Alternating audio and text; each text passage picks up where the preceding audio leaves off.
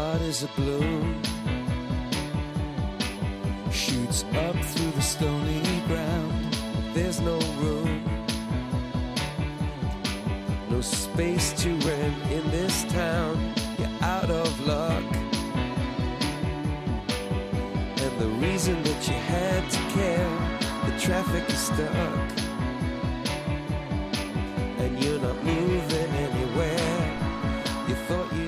Comienza en Radio María Sexto Continente, con el obispo de San Sebastián, Monseñor José Ignacio Munilla.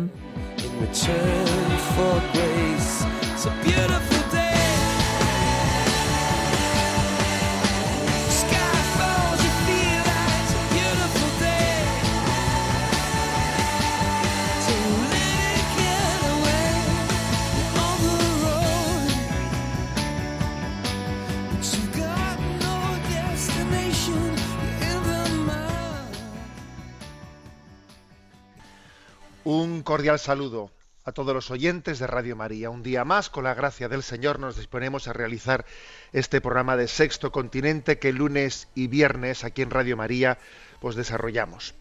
Es un programa que quiere iluminar la realidad social a la luz del Evangelio, a la luz de la doctrina social.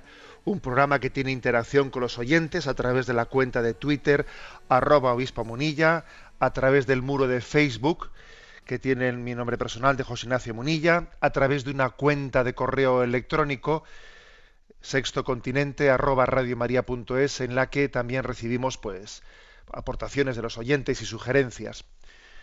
Bueno, pues en este programa de hoy, Dios mediante, tenemos dos temas principales para, para tratar.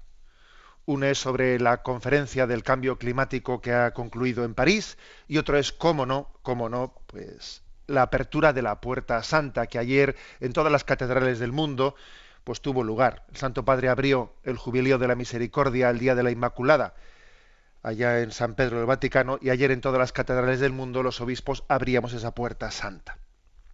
Me vais a per- permitir que comience por aquí, por esa apertura de la Puerta Santa. Es muy simbólico abrir una puerta, porque cuando, cuando el hombre delante de sí, ante sí, tiene un panorama de puertas cerradas, pues es que no tiene ni incentivo para caminar. Por eso mandamos a las redes sociales un mensaje, ¿no? En vísperas de esa apertura de la Puerta Santa, que decía, el hombre se resiste a caminar si no presiente una puerta abierta hacia el futuro. Es que si no hay una puerta abierta, uno no tiene ni incentivo ni para caminar. Se sienta, se instala, se desespera, se vuelve para atrás, vuelve sobre sus pasos. El hombre se, se resiste a caminar, repito, si no presiente una, una puerta abierta hacia el futuro. Eso, eso lo tenemos inscrito dentro de nosotros, en, en nuestra naturaleza. Y Dios se ha revelado. Dios, sabiendo que necesitamos esperanza, nos ha dado a su Hijo que es la puerta, la puerta abierta. El Padre ha enviado a su Hijo que es la puerta abierta para poder, a través de él, pues llegar hasta él, hasta esa plenitud de vida eterna que todos anhelamos. Es verdad que tenemos dificultades para pasar por esa puerta. Es verdad que tenemos que, de alguna manera, achicarnos para pasar por esa puerta. Yo, en el día de ayer, os voy a confesar que me acordé mucho de esa, de esa poesía de Unamuno, que muchos supongo que recordaréis. Agranda la puerta se llama. La poesía de Unamuno que dice, agranda la puerta, Padre, porque no puedo pasar. La hiciste para los niños. Yo he crecido a mi pesar. Si no me agrandas la puerta, achícame por piedad. Vuélveme a- la edad aquella en que vivir es soñar. Esta poesía de, de Unamuno, que también en algunas ocasiones yo pues, me he acordado de ella especialmente cuando uno va a Belén, va a Tierra Santa y allí en la Basílica de la Natividad de Belén ve una puerta a la que hay que agacharse para poder entrar por ella, porque solo los pequeños son capaces de, de comprender los misterios del reino de Dios. Si no os hacéis como niños, no entraréis en el reino de los cielos. Ancha es la puerta que lleva a la perdición, estrecha es la puerta que lleva a la salvación. Es como un recordatorio de tener que hacernos niños, de la importancia de que nuestro corazón sea sencillo, de soltar, la- soltar, soltar lastre, que llevamos demasiadas cosas, llevamos una mochila tan grande que no cabe por la puerta. A ver, para pasar por la puerta, por la puerta santa tienes que quitarte tanta mochila que llevas encima, es que, es que no cabe por la puerta. Tienes que entrar tú desnudo, sencillo. Si no me agrandas la puerta, achícame por piedad.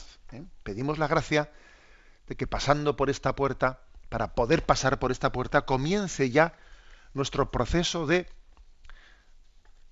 achicamiento, nuestro proceso de simplificación, nuestro proceso de purificación para poder pasar por esta puerta. Bueno, pues este es lo que ayer realizamos y mi primera reflexión, sirviendo un poco de, de la homilía que ayer quise, que ayer pronuncié tanto en la Catedral de San Sebastián como en el Santuario de Aránzazu y si Dios quiere también el próximo domingo en el Santuario de Loyola, quisiera subrayar cómo se trata de pasar por la puerta de la misericordia, pasar por la puerta de la misericordia. Esa es una puerta totalmente necesaria para todos nosotros. Es muy importante que entendamos que la misericordia tiene que ser integral, integral y no parcial. Misericordia integral. ¿Qué quiero decir con esto? Que no podemos percibirla como de una manera parcial, reductiva, sino en toda su integridad. ¿En qué se traduce esto?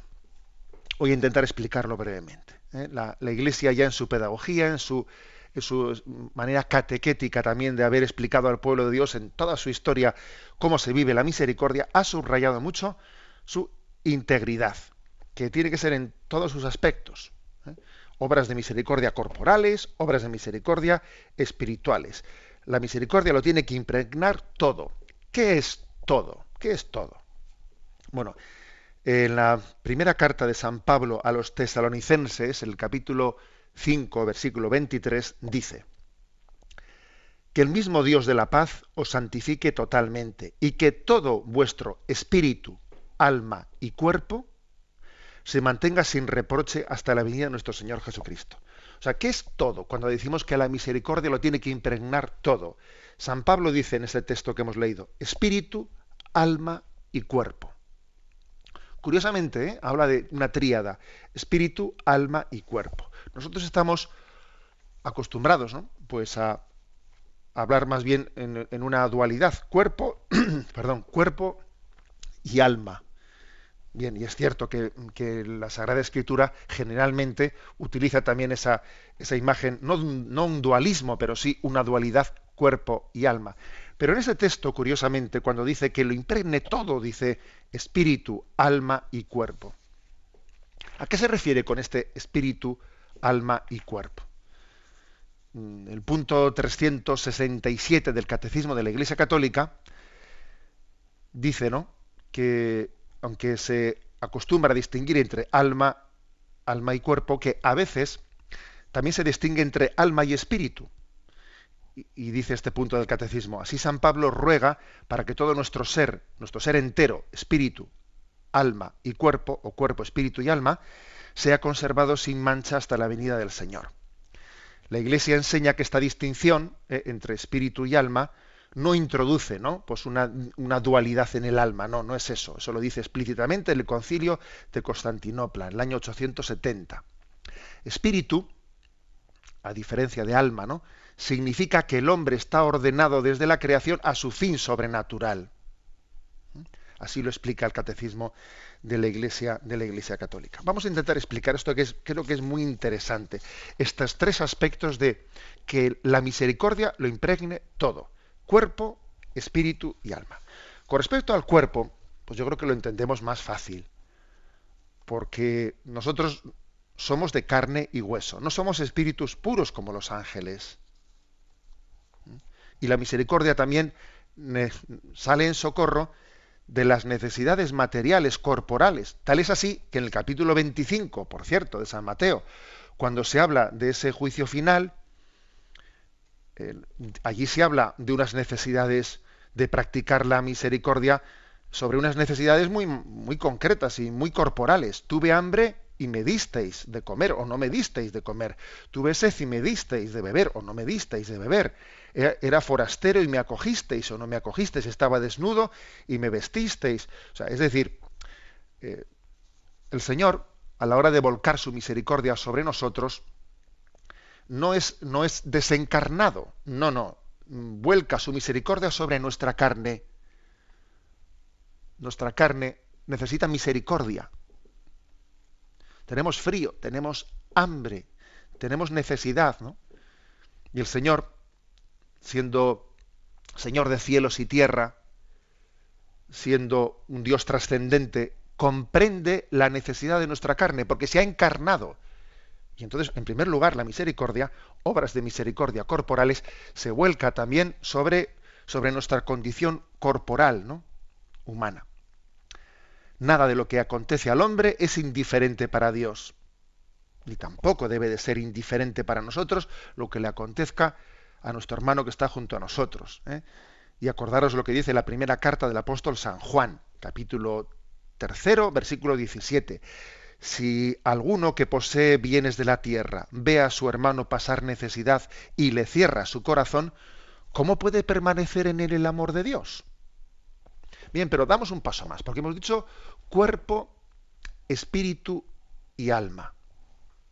¿Qué se entiende por, por espíritu? ¿Qué se entiende por espíritu? Bueno, pues se, entiende la dimensión psicoespiritual, ¿eh? psicoespiritual, porque el hombre, el hombre es una dualidad, repito que no dualismo, una dualidad de cuerpo y alma, pero ese cuerpo y ese alma tienen una, tienen un, una hilazón, un encuentro entre ellos y el encuentro entre el cuerpo y el alma, pues está en nuestra dimensión psicoespiritual. ¿no? Si decíamos antes que el cristianismo no es un espiritualismo desencarnado y Dios viene en socorro de nuestra carne, tampoco es un pragmatismo materialista. ¿eh? Recordad lo que decía la Madre Teresa de Calcuta, que la más terrible pobreza es la soledad y el sentimiento de no ser amado y también la misericordia de Dios se vuelca sobre esto. La, mayor pobreza es la soledad y el no sentirse amado. Y las carencias afectivas en nuestros días se revelan como una de las mayores heridas que dificultan la, felicidad. Existe una auténtica emergencia afectiva, sí, necesidad de, de, ser amados, de ser queridos, de tener seguridad, estabilidad en el amor, un amor estable. No que ahora lo tengo y luego dentro de un rato no sé si lo tendré. ¿eh? Tener confianza en el amor, poder, poder tener confianza en que soy amado. ¿eh? Esa es una de las mayores, la carencia de esto es una de las mayores necesidades. Bueno, y al mismo tiempo que existe esta emergencia afectiva, también existe una emergencia, una emergencia de sentido, de sentido de la vida, de sentido común, educativa. Existe esa emergencia. Porque si preocupante es la, la soledad, preocupante es también la falta de luz para conducirse en la vida, la falta de sentido. Y acordaros que en las obras de misericordia espirituales se dice enseñar al que no sabe, dar buen consejo al que lo necesita, corregir al que yerra. Se ha dicho de otro modo, que las obras de misericordia no se limitan solamente a socorrer las necesidades materiales, que eso sería un mero asistencialismo, sino que las obras de misericordia también no solo se vuelcan sobre nuestro cuerpo, también sobre nuestro espíritu. O sea, es, las obras de misericordia se traducen en dar amor y verdad, amor y verdad. Y ambas realidades son inseparables. Un amor sin verdad es mero sentimentalismo. Una verdad sin amor es crueldad. Y nuestro mundo necesita amor en la verdad. Porque el amor o es verdadero o es un sueño, o el amor o es exigente o no es o no es amor. Aquí y aquí me parece interesante traer a colación una una expresión del entonces arzobispo de Buenos Aires, eh, Jorge Mario Bergoglio, quien decía él, ¿no? a propósito de cómo cuando hay misericordia, tener misericordia de alguien no solo es decirle pobrecito pobrecito, ¿no? Eh, cuánta pena me das. Eh, no, no, sino también es corregirle, también es corregirle, ¿no? Decía él, ser corregido una y otra vez es signo de mayor misericordia. Recordad, ¿no? Corregir al que yerra, dar buen consejo al que lo necesita. O sea, es decir, que las obras de misericordia tienen que impregnar nuestra vida entera, la dimensión corporal, la dimensión, eh, digamos, psicoespiritual, ¿eh? nuestro cuerpo, nuestro espíritu. Y también, en tercer lugar, digamos, nuestra alma, la dimensión espiritual religiosa. ¿eh? La dimensión espiritual religiosa. Es que, fijaros que dice la última de las obras de misericordia, rezar a Dios por vivos y difuntos. O sea, las obras de misericordia tienen, ¿eh? o sea, obviamente culminan. La misericordia no es misericordia si en el fondo no nos ofrece y no ofrecemos al prójimo la salvación eterna. La mayor misericordia que podemos tener eh, por alguien es desearle la vida eterna, es desearle la salvación eterna. La mayor misericordia que ha, tenido Dios con nosotros es abrirnos las puertas del cielo. Si yo quiero tener misericordia con alguien, obviamente tengo que ser instrumento de Dios para enseñarle ese camino de la eterna salvación. ¿eh? que decía el Papa Francisco en el número 200 de Evangelii Gaudium, decía que la peor de las discriminaciones que pueden sufrir los pobres es la falta de atención religiosa. Eso es el colmo, ya vamos. No, se le puede privar a un pobre de más ¿eh? si, se le, si se le priva de, de ese mensaje de salvación eterna.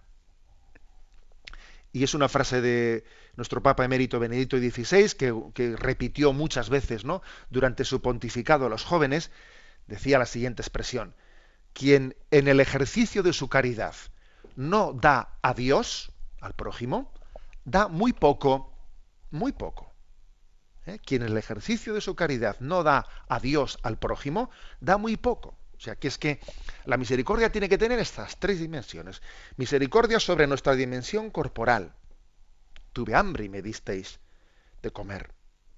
La misericordia sobre la dimensión, sobre nuestro, sobre el espíritu del hombre, su aspecto psicoespiritual. ¿Mm?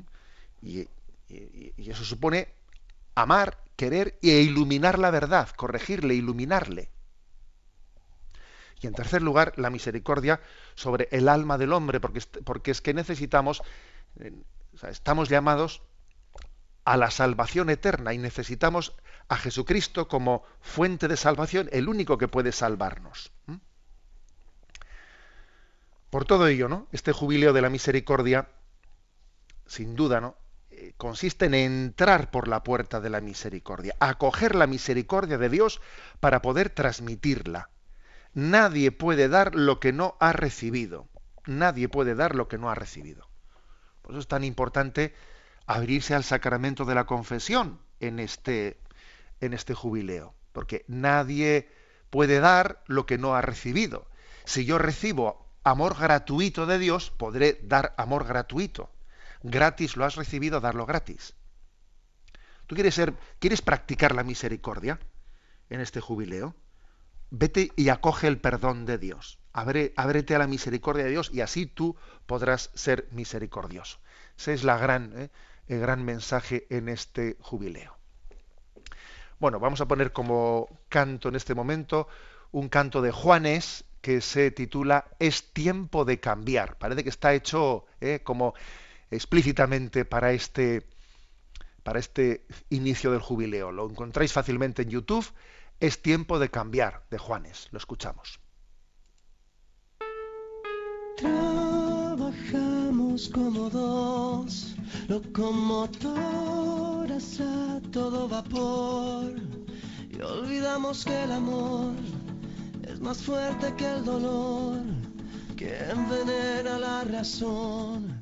Oh, somos víctimas así de nuestra propia tonta creación y olvidamos que el amor es más fuerte que el dolor de una llaga en tu interior.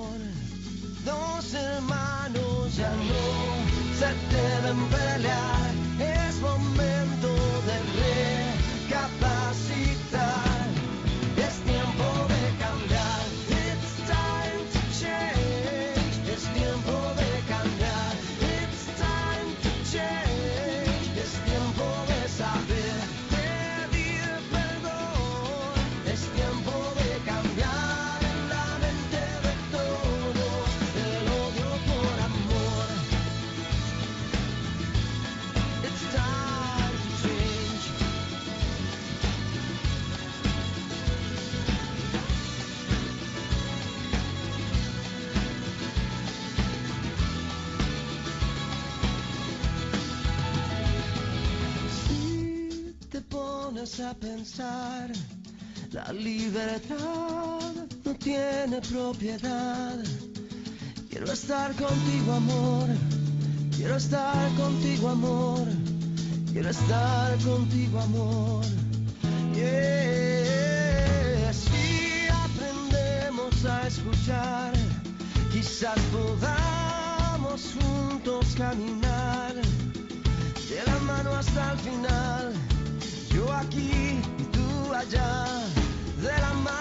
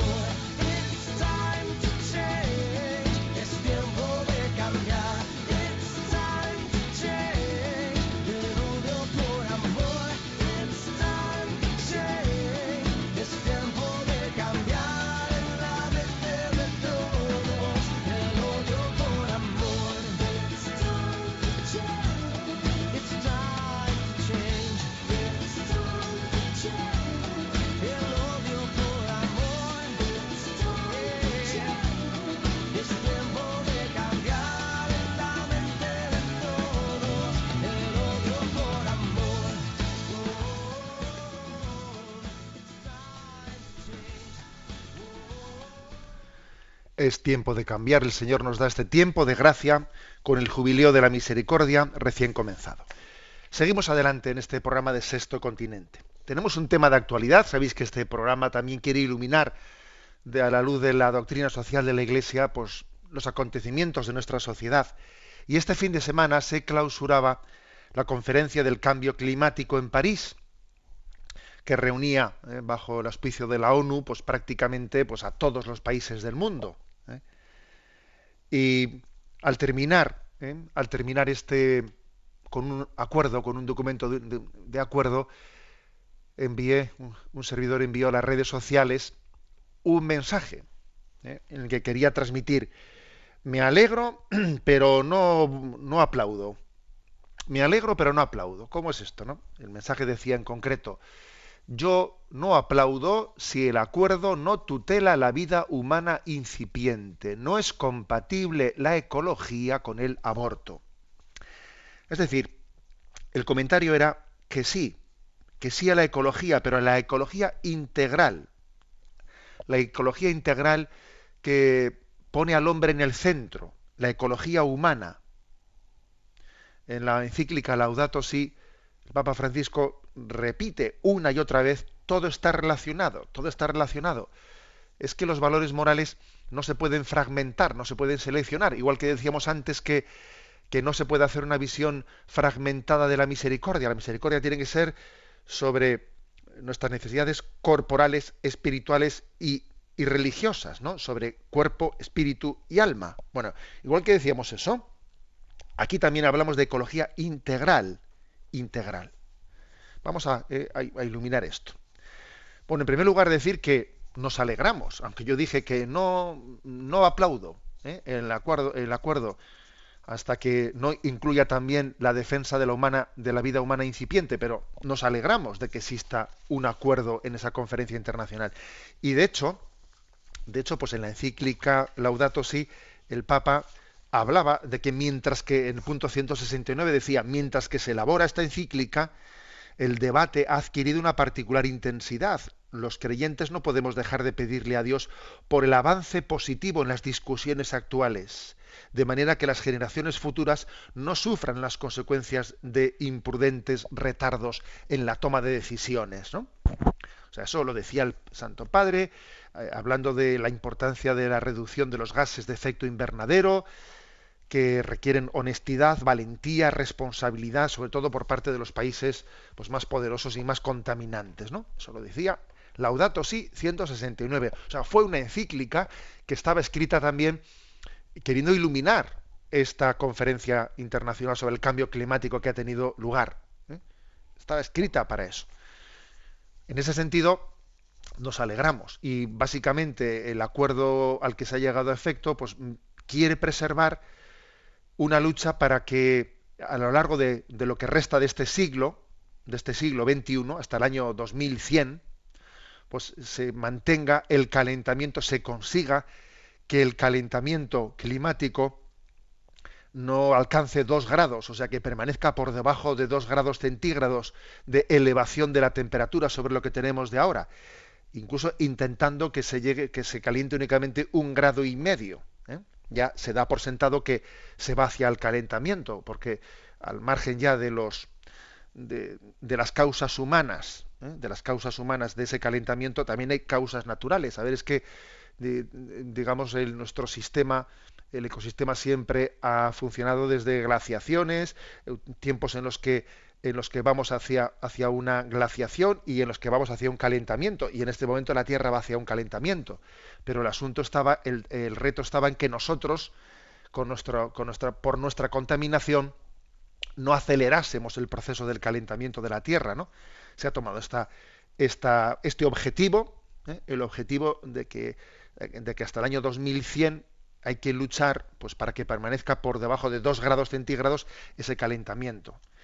Para ello se da una financiación del año 2020 al 2025 de 100.000 millones de dólares ¿eh? que los países ricos deben de aportar hacia los países pobres más vulnerables.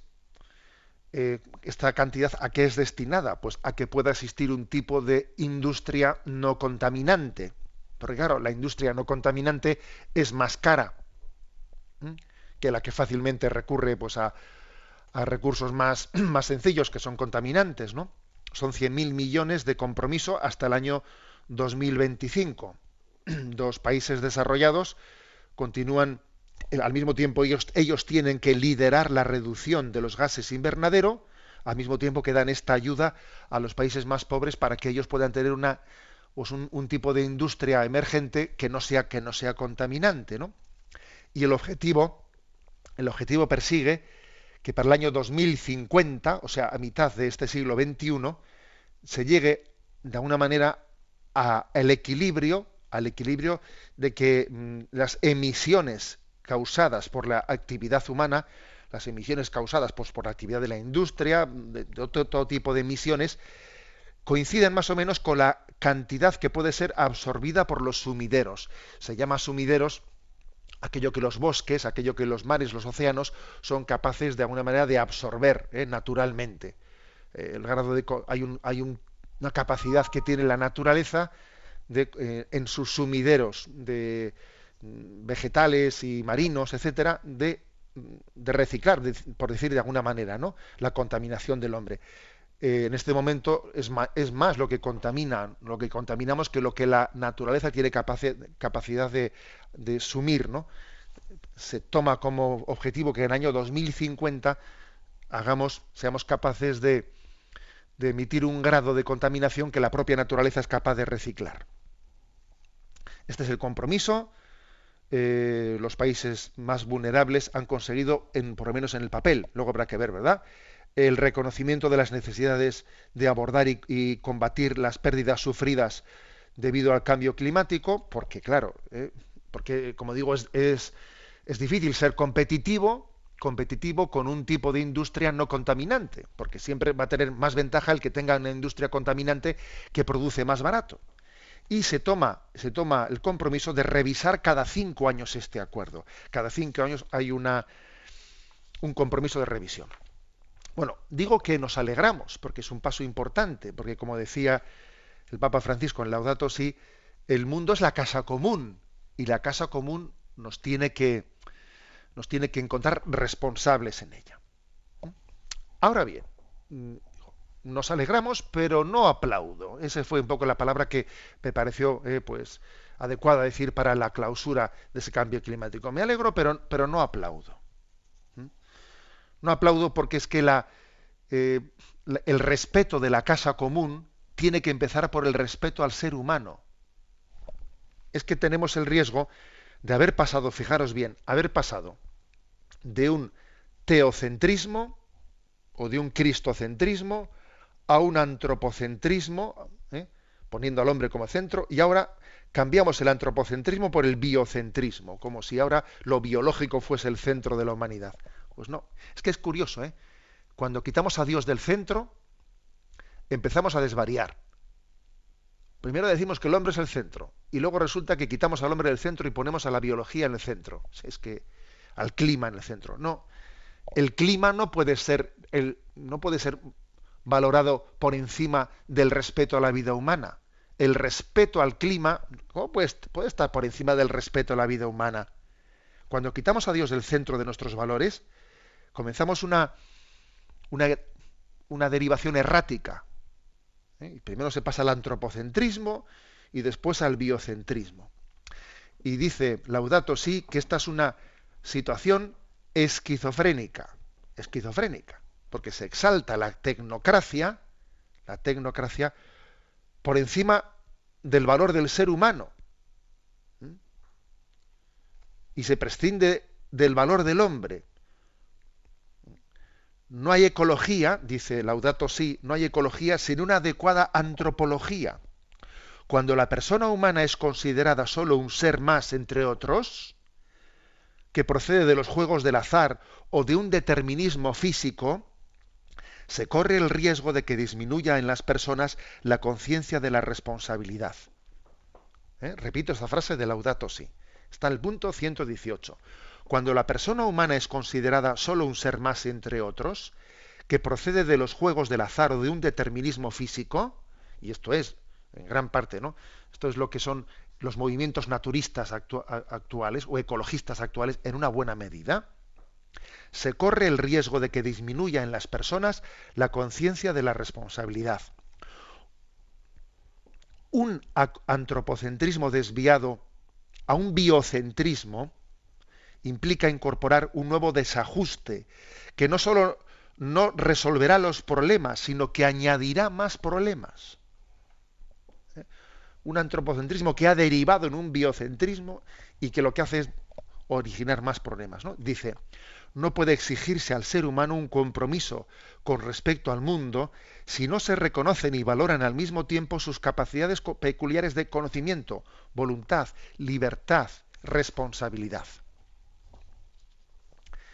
Si pasamos al punto 120 de Laudato Si, dice, dado que todo está relacionado, porque esta es la frase clave ¿eh? de Laudato Si, todo está relacionado, es incompatible la defensa de la naturaleza con la justificación del aborto. ¿Eh?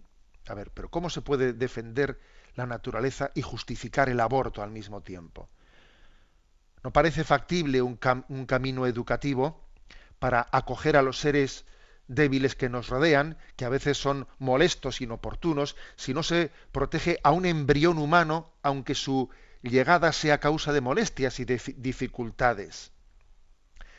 Si se pierde la sensibilidad personal y social por acoger una nueva vida, también se marchitan otras formas de acogida provechosas para la vida social. A ver, si no estamos dispuestos ¿no? a acoger al ser humano, al embrión humano incipiente, ¿Cómo vamos a acoger, ¿no? ¿Cómo vamos a respetar? ¿Cómo vamos a hablar de biodiversidad? ¿Cómo vamos a hablar de eso? ¿Eh? Es curioso, ¿eh?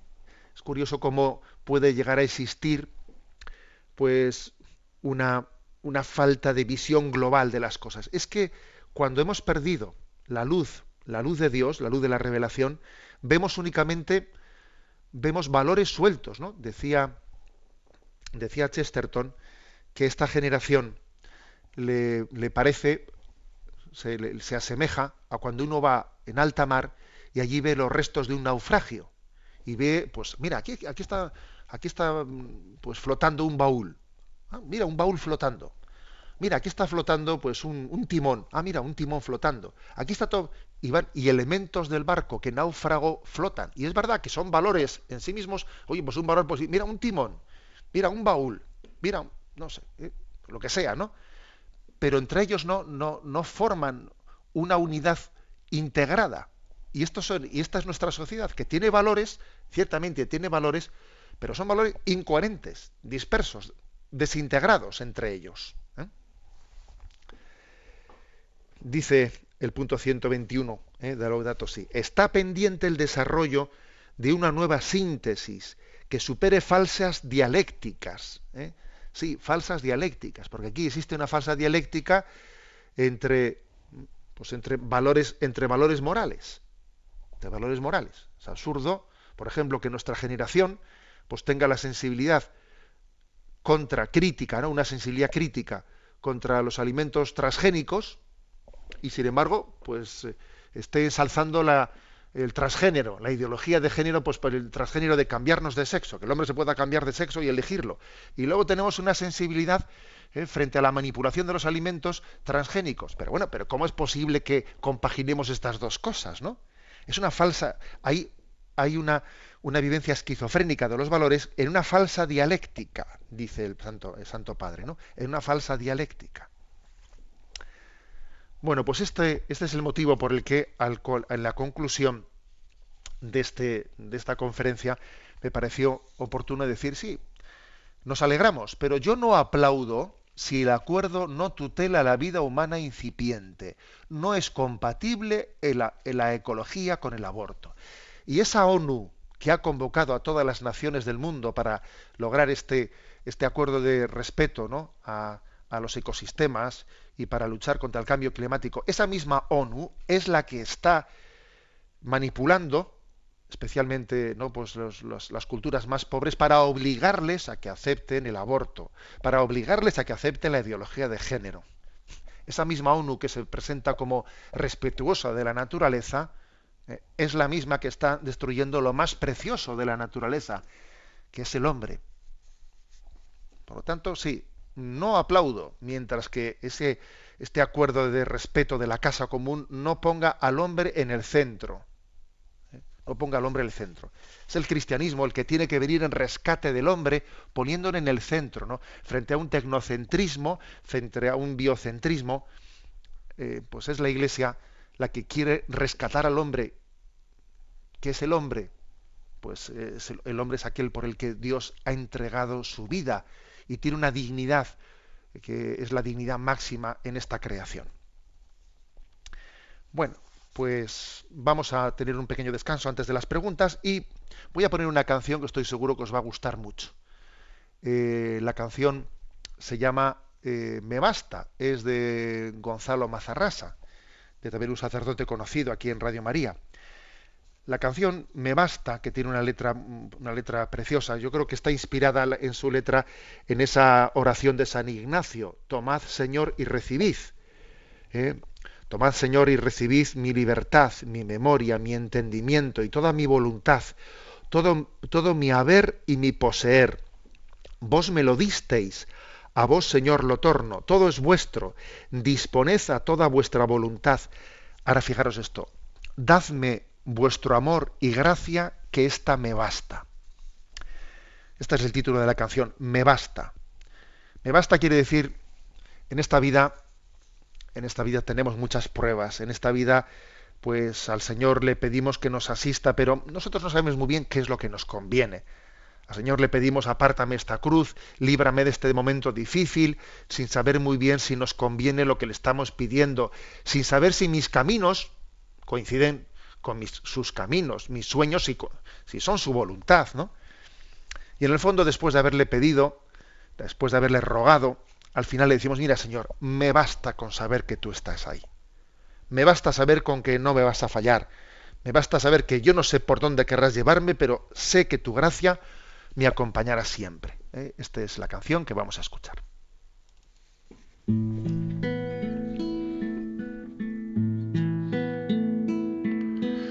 Basta porque sé que estás aquí, encerrado en una urna de cristal, volando a lomos de una nube gris, caminando de nuevo sobre el mar. Me basta porque sé que estás aquí aunque tardes un poco en regresar. Tú dijiste que habrías de venir. Haz que no nos cansemos de esperar. Me basta porque sé que estás aquí. Aunque no se te oiga respirar. Ni siquiera el corazón latir. Me basta con tu nombre pronunciar basta porque sé que estás aquí, preparándonos una eternidad. Aunque tengamos que morir, para poder después resucitar. Basta porque sé que estás aquí y que nada nos puede separar, ni la angustia, ni el hambre, ni el sufrir, ni el peligro, la espada o la precariedad. Me basta porque sé que estás aquí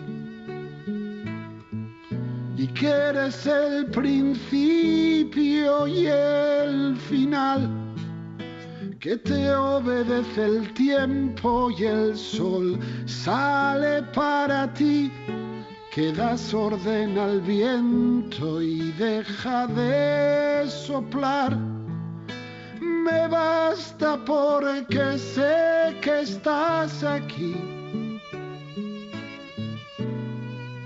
y que pronto nos hemos de encontrar, que nuestra travesía tiene un fin.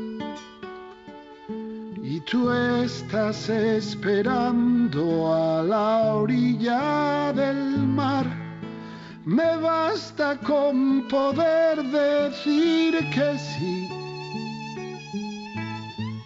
y darte mi permiso para entrar.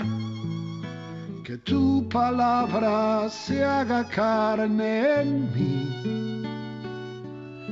y que se cumpla así en todo tu voluntad. Me basta si al morir puedo decir que todo se ha cumplido y exhalar el último suspiro inclinándome hacia ti para rendir mi espíritu y luego volar me basta porque sé que así te basta a ti. Me bastará que el día poder escuchar que pronuncias mi nombre para bendecir y olvidas todo lo que pude hacer de mal. bastará.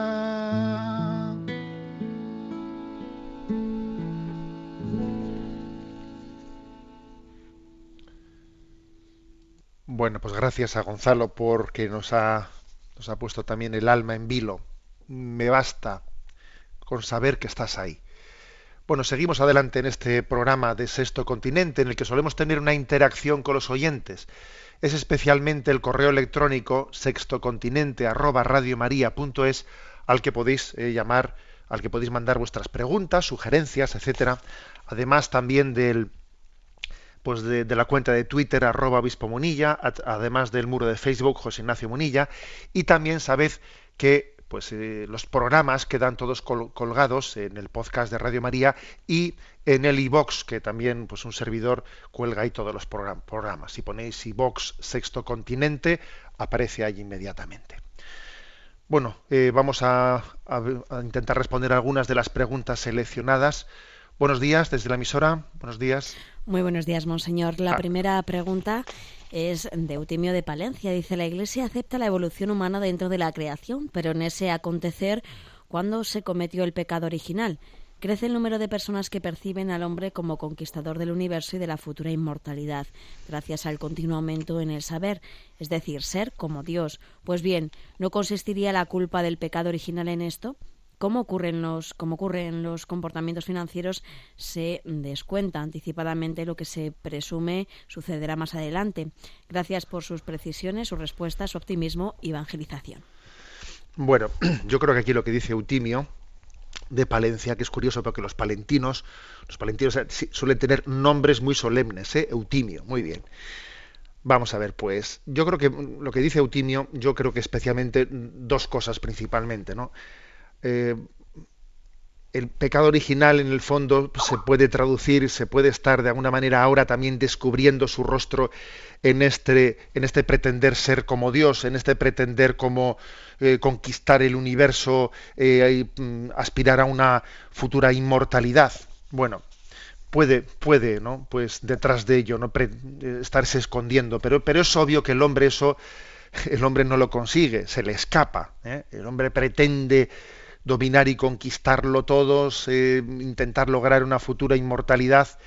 Y mira, eh, y, a lo sumo lo que, lo que el hombre consigue es añadir unos años a la vida, pero no tanto añadir vida a los años, ¿eh? que eso es muy distinto, muy distinto. Y al mismo tiempo que vamos creciendo en el saber, en la, en la tecnología, lo que son las telecomunicaciones, fíjate que, que se va descubriendo nuestra pobreza interior, ¿no? Y por ejemplo qué cantidad de adicciones surgen entre nosotros, las adicciones de la falta de libertad del hombre, ¿no?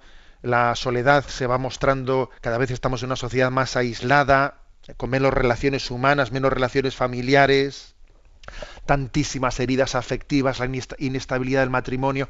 O sea que si uno hace, si uno hace una, radiografía real de, de, cómo ha evolucionado la humanidad, pues, hombre, pues determinados aspectos hemos crecido tremendamente, ¿no? Sobre todo en la, en la tecnología. Pero claro, en otros aspectos se, queda, cada vez queda más patente la debilidad interior del hombre, ¿no? Sí, sí, como digo, añadimos años a la vida, pero no añadimos vida a los años, ¿eh?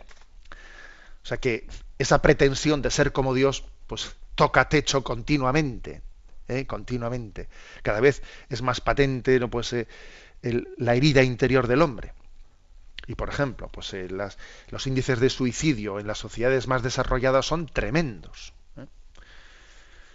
Bueno, por otra parte, Eutimio preguntaba eh, si la Iglesia acepta la evolución humana dentro de la creación, en, esa, evolución, en qué momento se, se, cometió el pecado original. Hombre, el pecado original se, se, comete cuando el hombre ha llegado, o sea, cuando el hombre inicia su vida en la tierra, porque antes de ser hombre, antes de ser hombre, el hombre comienza cuando Dios crea, infunde un alma, ¿no? Haciendo, buscando esa compatibilidad entre la teoría de la evolución y la visión bíblica, también creacionista de la Biblia, buscando esa compatibilidad entre ambas cosas, digamos que llegado un momento en el que eh, pues una determinada rama de homínidos, ¿no? Pues hubiese eh, hubiese tenido un desarrollo suficiente craneal, etcétera, para poder eh, pues poder, tener también una, capacidad de raciocinio, de voluntad, Dios infundió un alma y en ese momento crea al hombre, ¿no? El hombre no llega a, nosotros, el hombre no nace hasta que Dios no ha tenido una intervención creadora en la evolución, una segunda intervención creadora después de la, primera la que creó todo de la nada. Se requiere una segunda intervención creadora para crear el alma y, y que Adán y Eva comenzasen a ser seres humanos, ¿no? Con, con razón y con voluntad. Bueno, entonces es cuando tiene lugar el pecado original, no antes, obviamente, ¿no? Antes el hombre no tenía, eh, no tenía una capacidad de, de, bien, tampoco tenía una capacidad de, mal, porque entonces no era hombre, era sencillamente un animal, ¿no? Bien, es la libertad eh, la que nos es la libertad en, la que hemos recibido en ese alma la imagen y semejanza de Dios la que nos hace capaces de bien capaces de santidad pero también susceptibles de pecado ¿no? que este es nuestro nuestro drama bueno, que sea brevemente, damos paso al siguiente, al siguiente oyente. Adelante. Martino de Sevilla pregunta, envió usted a las redes un mensaje que no terminé de entender y que agradecería que explicase un poco más. Hay tanta divergencia entre la tolerancia y la dictadura del relativismo como entre el fanatismo y la tolerancia. Bueno, esa frase, esa frase, eh, hay tanta divergencia entre la tolerancia y la dictadura del relativismo como entre el fanatismo y la tolerancia venía a cuento de una ley, eh, una ley que está intentando tramitarse en, en, Irlanda, y es que esa ley obligaría, si llega a aprobarse, a que los colegios concertados, también los colegios católicos, tuviesen que contratar obligatoriamente, obligatoriamente, una especie de cuota, eh, cuota de profesores homosexuales. Fijaros bien dónde estamos, ¿eh? O sea, esa ley obligaría a todos los colegios que son concertados a admitir una cuota ¿eh? de bueno pues tantos profesores por centro eh, profesores homosexuales que, mm, que y además estamos hablando no que en su en fuero interno tengan esa tendencia homosexual que eso es imposible de saberlo sino los que se han declarado públicamente los que forman parte de determinados lobbies tendrían un derecho ¿eh? y por lo tanto una obligación el centro de, de, contratarlos fijaros bien lo que está en juego ahora mismo en Irlanda que es increíble vamos no increíble y que, por cierto, uno de los comentarios de los oyentes, muy interesante, decían, hombre, esto en el fondo, esto en el fondo, si se ve claramente, es tratar, es tratar eh, pues a esos, a esos profesores, tratarles con una falta de respeto. ¿Eh? con una falta de respeto, porque es casi tratarlos como si tuviesen una discapacidad y entonces los centros eh, laborales tienen una obligación de contratar a, personas discapacitadas. Es que en el fondo es una falta de respeto hacia esas personas mm, pretender esta, eh, plantear ese tipo de cuotas, cuotas de contratación. Bueno, fue comentando esta noticia en la que yo mandé el siguiente mensaje ¿no? a las redes sociales. Hay tanta divergencia entre la tolerancia y la dictadura del relativismo como entre el fanatismo y la tolerancia. Es que, claro, nosotros qué entendemos por tolerancia? Por tolerancia, por tolerancia entendemos que obviamente sabemos que el bien moral, el bien moral no se puede imponer, ¿eh? no se puede imponer.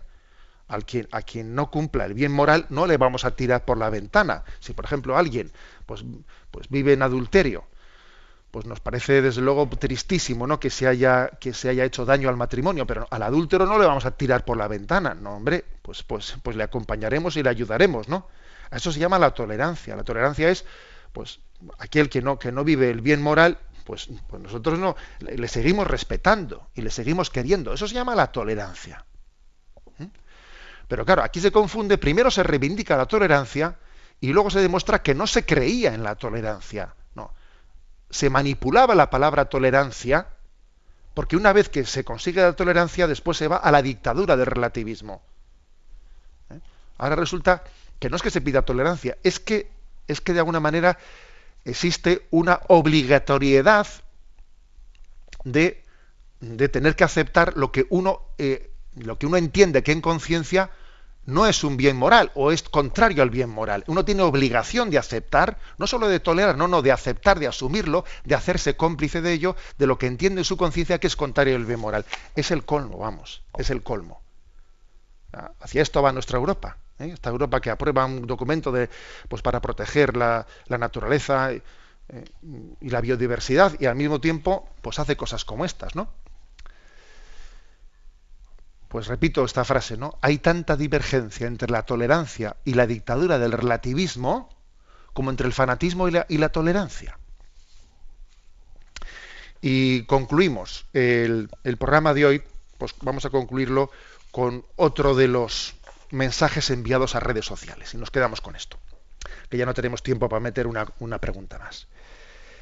Queriendo librarnos del enemigo exterior, podemos caer en la tentación de alimentar el enemigo interior. ¿eh? Lo repito, queriendo librarnos del enemigo exterior, podemos caer en la tentación de alimentar el enemigo interior. ¿eh? Os propongo esa, esa reflexión para que la pensemos. Ojo, porque a veces puede ocurrir que uno, ve el enemigo fuera y queriendo librarse de él, queriendo lo, que hace es enfatizar sus odios, sus rencores, sus celos, sus envidias. Ojo, ¿eh?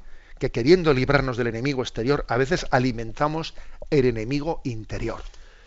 Y el principal enemigo lo tenemos dentro de nosotros ¿eh? y tenemos que, que afrontar ¿no? pues, pues esta, esta convivencia sabiendo que al mismo tiempo la mayor aportación que podemos hacer en esta convivencia social es la propia conversión interior, que terminamos como hemos comenzado, ¿no? pasando por esa puerta de la misericordia. La bendición de Dios Todopoderoso, Padre, Hijo y Espíritu Santo descienda sobre vosotros. Alabado sea Jesucristo.